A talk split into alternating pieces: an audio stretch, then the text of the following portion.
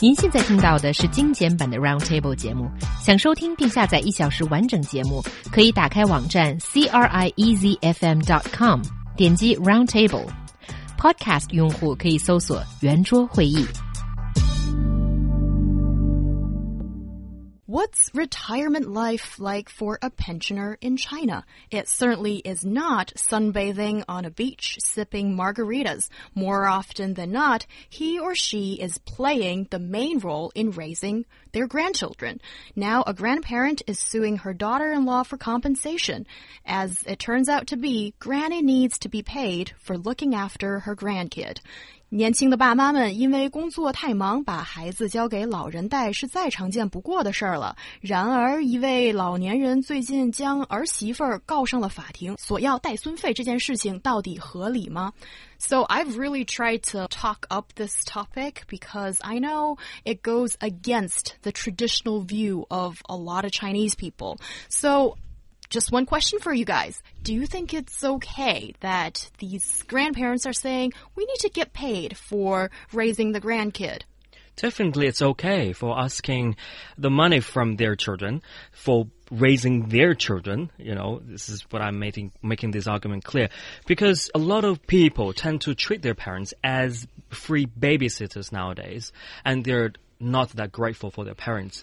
And their parents have been doing a lot of things for themselves already. For example, they gave birth to you, they raised you, they fed you, they took care of your education. They even have to argue with you when you were in your adolescence, you know, when you had puppy love, and they help you get a boyfriend, a girlfriend, then. And help you get a boyfriend or girlfriend? Sometimes. What kind of life is that? Okay, sorry, continue. Sometimes they will do so and then host hosted your wedding ceremony. But well, can I just say, the kids did not ask for any of that. So why can you say that's something that the kids owe the parents something? Because, you know, no child has ever entered this world asking to be born. it's an, it's an act of will of the parents, not the child. And so is raising a child. That's the parents' responsibility, having brought a child into this world. I don't like it when commentators or parents or people say the child therefore owes the parents for bringing them into this world. And no it's the other way around. If, if you if you it's cause and effect. If you do something then you you are responsible for the consequences. And that's why i think um, you know you can't it's not fair to say that children have a responsibility as you know as such to look after their parents. Now, many of them will want to because they love them. That's the nature of, of families and, and human beings. But to say that there's a, an actual duty um, owed by the child to the parent for bringing them into this world. I, I don't agree with that personally. Well, I don't think that children owe their parents. I think, but if you look at this matter specifically, mm. this 56 year old lady has to look after her child's children, two babies, yeah. without getting anything. But you see, the other thing I don't understand, and I do not understand it, why does money suddenly make the pain go away?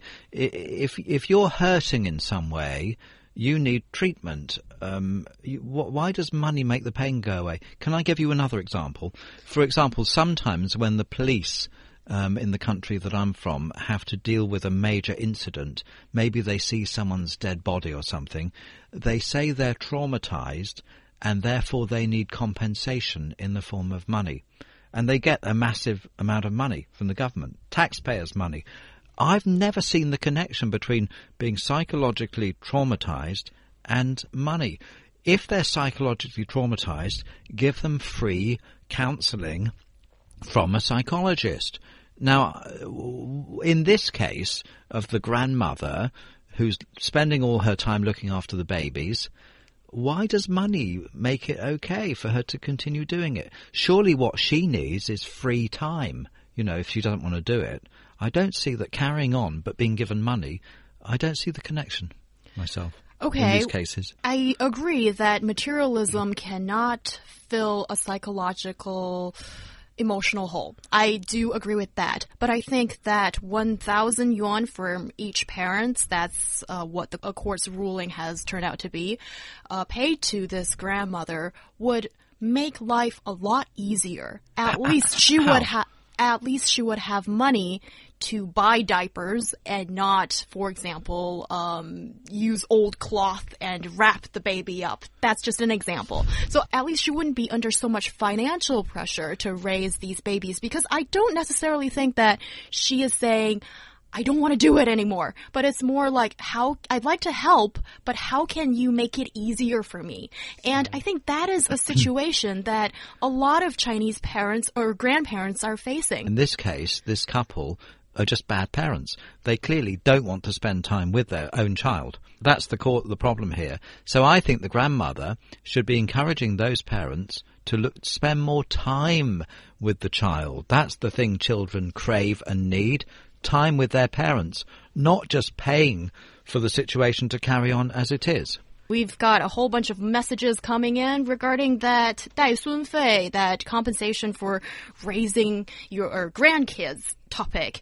And people tend to have a similar view that uh, everybody is rooting for the uh, grandparents, and these people are Xiao Ying, Le Xin, uh, CC Vivian, I think, and I think there is also EP Jaffney, if that's your name. I hope I got it correct.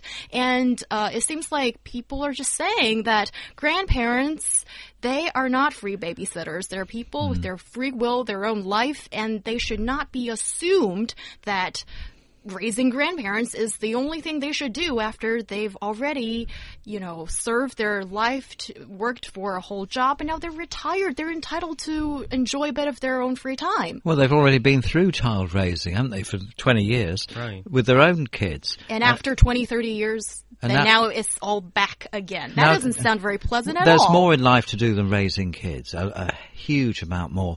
But, you know, it's just irresponsible of, of those parents because I think, and I've heard this actually from myself, from people in China. They'll say, "Oh yes, well we'll have a child. It's okay. Uh, it won't change our lifestyle. The grandparents will take care of the child." I, I just think that's that's irresponsible. I mean, individual personal responsibility is one of the things that I strongly believe in. And if you want to bring children into this world, be prepared to bring them up yourself. Definitely, look at the matter specifically. These parents are very bad parents.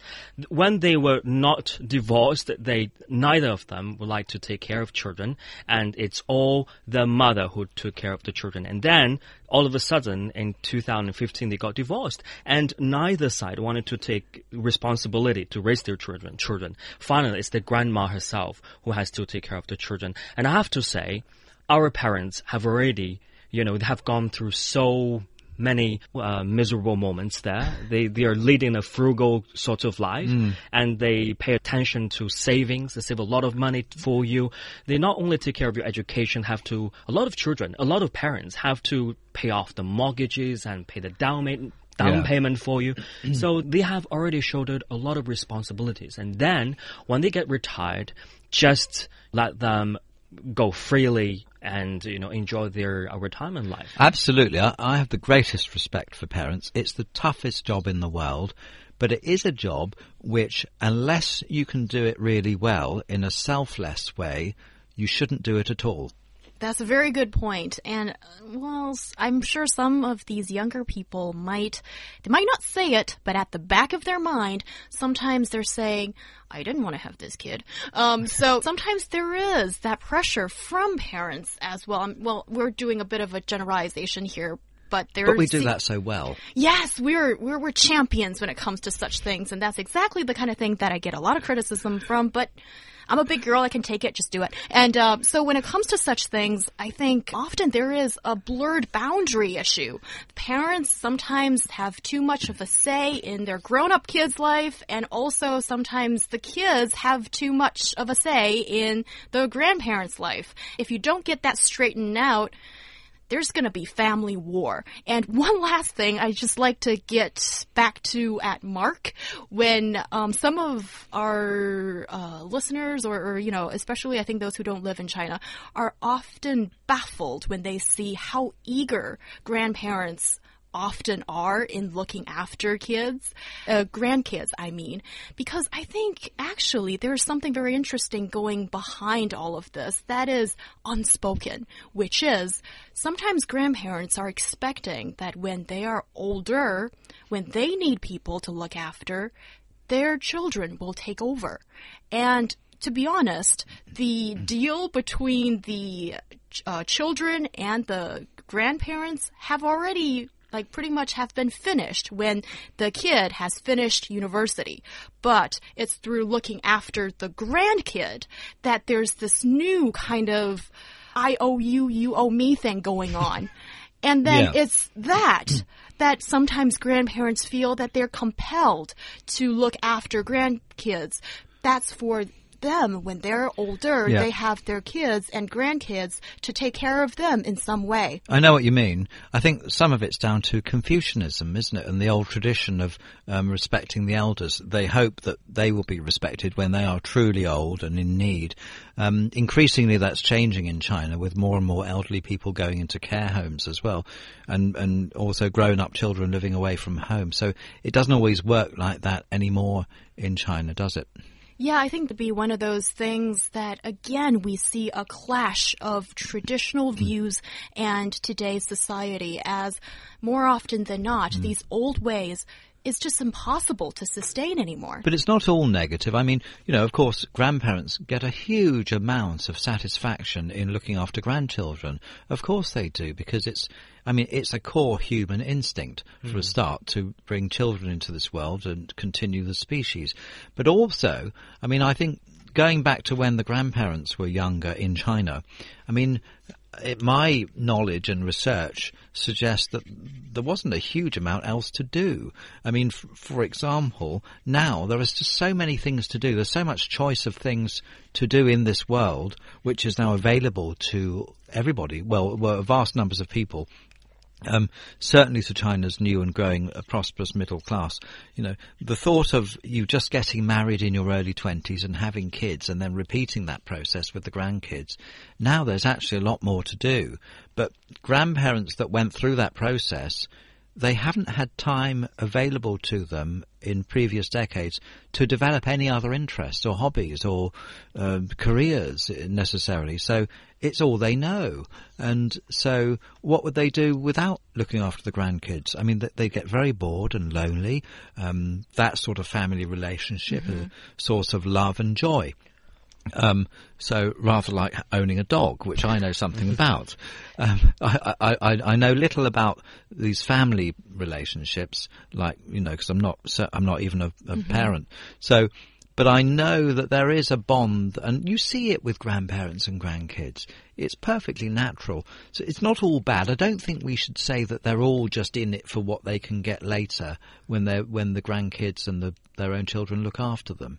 You know, it's it's a very um, symbiotic process So actually, a lot of senior people, when uh, when they get retired, they go to the senior people's college, uh, wh- which we call 老年大学, to develop their or to further develop or pick up a new habit. For example, like painting, uh, you know, making sculptures, things like like that. Definitely, it's the right time for them to develop such hobbies. However, my perception is that yes, definitely, the grandparents when they raise children on behalf of their children, they can get a huge amount of satisfaction. But at the same time, please don't put your parents in a very awkward position because they need financial support as well. They may run out of their pension one day. So give them some financial report and give your care not only to your parents but to your children. I think this is the way. Okay, certainly I think Liu, Luo Yu and myself, He Yang, we are both advocates for better care, more support for our parents. Um, Well, I am too. Why did you leave me out?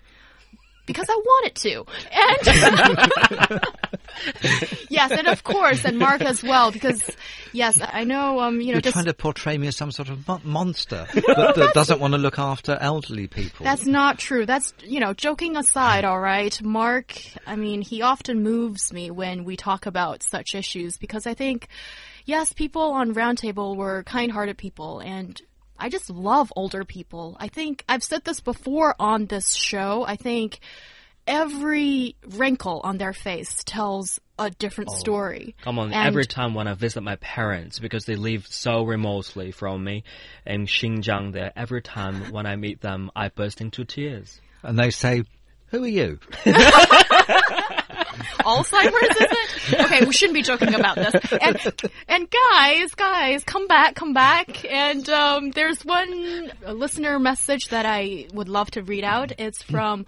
Hu Yanfeng Yu Mingji. See, my Chinese is just not up to the task, but you know who I'm talking about, and you've left us a very long and nice message, and sort of talking about the uh, news story that was our lead of the discussion, and she gives us um, a very insightful analysis on people's different perception on this topic.